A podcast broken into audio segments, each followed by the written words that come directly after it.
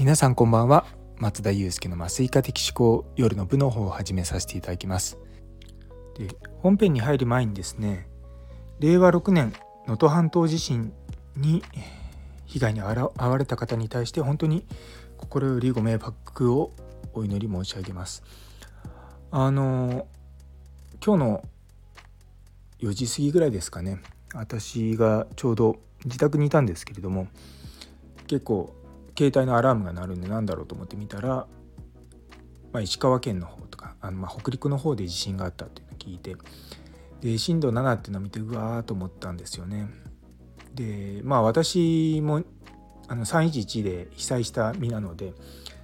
あの時のこととかをいろいろと思い出してみると何とも言えないなと思って、まあ、幸いですねあの時と比べれば津波のね高さ自体は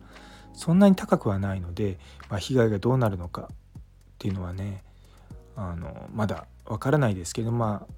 できる限りね多くの人が助かってほしいなと本当に思っております。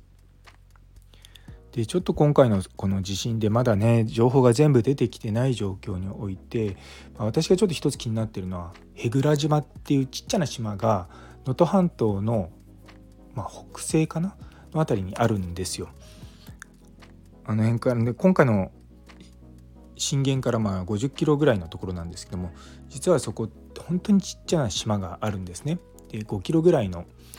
あの外周が5キロぐらいなの本当にもうね1時間ちょっともすれば歩けちゃう。でそこのとこにですね大体60数名の住民の方がいらっしゃってでなんとですねそこの高さその島の高さのマックスのところがですね12メートルなんですよ。で能登半島の方に5メートルのの距離の地震が来るというニュースがあっていやこの島大丈夫かなと思って心配していたら一応その島には34メートルぐらいのあの灯台があるんですよね。なんでまあそこの一番上のところにまあ避難すればまあ問題ないだろうとは思うんですけれどもいかんせんやっぱそういったまあ小さな島ですのでまあ、ご高齢の方が住まわれてると。いやでこのあまりこうニュースに出てこないんですけども僕パッと地図見た時にこのちっちゃな島なんだろうなって思ったんですよね。その能登半島のところちょうど上の辺りにあの映ってるんですよ。で見てみたらちゃんとまあ小学校とかかな中学校かななんかもあるぐらいなんで人が結構それそれなりに人は住んでいるような感じでいや大丈夫かなっていうふうに本当にそこのところ心配に思ってます。まあ他のね地域でもね被災されてる方たくさんいらっしゃるのでなんでそこのところだけっていうのはあまりこうまあ私がちょっと気になったっていうところではあるんですけどもあの何人か石川県の方にもね知人がいたりとかあと新潟の方もね知り合いがいるんで、まあ、大丈夫って話はちょっとしてみたんですけども、まあ、ほとんどの方からま大丈夫ですっていうふうに連絡いただきました。なかなかねあの大丈夫でも大丈夫って一言 LINE とかねメッセージとか送るのも、まあ、ちょっとね状況が状況だとスマホの、ね、電池ももったいなかったりとかすると、まあ、大丈夫ってことを伝えなくてもまあいいかなっていうようなあの間柄の方だったらま大丈夫なのかなというふうにちょっと個人的にはあの、まあ、楽観的に思ってます。いやでもね本当に元旦から、ま、こんなことが起こっていや本当にこう自然って厳しいなっていうのを改めて思いました。あのまあ、先ほどねちょっと311の話が出たんですけども実は私その311の時は千葉にいたんですね。その事件があ 事件じゃないよ。あのまあ、被災した場所なんですよね。で千葉県の旭市っていうところに旭中央病院っていう病院があるんですけれどもちょうどそこのところであの手術の麻酔をしてたんですよ。で午後の手術だったんですけども胃がんの手術の患者さんでで胃がんの手術って背中から麻酔をするんですねあの手術終わった後の傷の痛み止めのために。で手術室入ってきてからまずその背中の麻酔をしていざいざじゃあ全身麻酔をかけましょうかっていうふうにやった時にあの一緒に麻酔をしてた研修医の先生がちょっとポカをしたんですね。何をしたかというとですね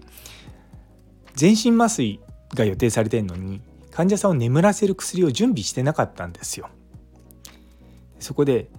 なんでこんなね寝かせる、ね、の分かってるのになんで準備してないんだよって言いながら、まあ、その準備のその薬をですね僕が準備をしてたらカタカタカタカタカタってこう揺れ出したんですよね。でいきなりドーンと地震が来てでなんだなんだってなって本当にその私にとってはその研修医の先生が麻酔薬をちゃんと、えー、準備してたら、まあ、全身麻酔もうかけちゃってたタイミングだったんですよね。でまあそれからですねあのまあいろんなことがその時にあって、まあ、結局予定の手術は全部やめるっていうことになったんですよね。で私の、まあ、担当する患者さんは、まあ、幸い全身麻酔がかかってなかったので30分ぐらいですかね手術してちょっとまあ周りの状況を見てあのちょっとそのまで止まっていてで結局まあ病棟に帰りましょうって言って背中のまあ麻酔の管を抜いてでそれで病棟帰ったんですね。でもその時にあの外科の先生方ってねやっぱり手術をして集中されてるんで周りが地震だとか、まあ、かなり、まあ、すごい被害になってるってことに全く気づかないっていうかもうそんなん関係ないよみたいな人もいらっしゃったんですよね。でただやっぱりそこは本当にこう僕らも結構津波が来るって言われてその旭市っていうのは結構海沿いに近いところがあってもしかしたらここも被災するかもしれないっていう、まあ、警報もなってですねその病院の上の方にこう逃げていった記憶があります。でほとんど手術がこう終わり際かもしくは始めたばっかりだったので始めたばっかりの手術はもうこれすっごい緊急事態だからもうとりあえずやめられるようにすぐ今だったらその、まあ、切った傷を縫えば戻れるって言ってって言って、まあ、戻ってもらったりとかあとそう骨折の手術とかもあの予定してたもうちょっと長い手術じゃなくて簡易的な手術にとりあえず切り替えてでやっていかないとって実はその時の手術室が3階かなんかだったんですよねあんまり階層が高くなくてもしかしたらあの津波がかなり高くなってくるとあの危ないかもしれないって言ってあの、まあ、逃げたというようなことがあります。いやね今回のまあ震災の場合はまあ元旦なので、まあ、まあ、働いてる人はね少なかったと思うんですけど逆にあの帰省してる方々もすごく多かったんじゃないかなと思うんですよね。だからまあ地方にしてみれば比較的人数が多い時期だったと思うんですよ特に北陸とかあっちの方は。ね、なので本当にまあ大きな被害にならないことをですね本当に思っております。いや本当にですねまあ、自分ができることっていうのがあんまりないので、まあ、寄付をしたりとかそういったまあね、DMAT には私は属してないのでそういった時にね飛んでいくってわけではないんですけれどもあの、まあ、継続的に何らかの支援とかそういった形であのやっていこうかなと思っております。というところで、えー、最後まで聞いてくださってありがとうございます。今日という一日が皆様にとって素敵な一日になりますように。それではまた明日。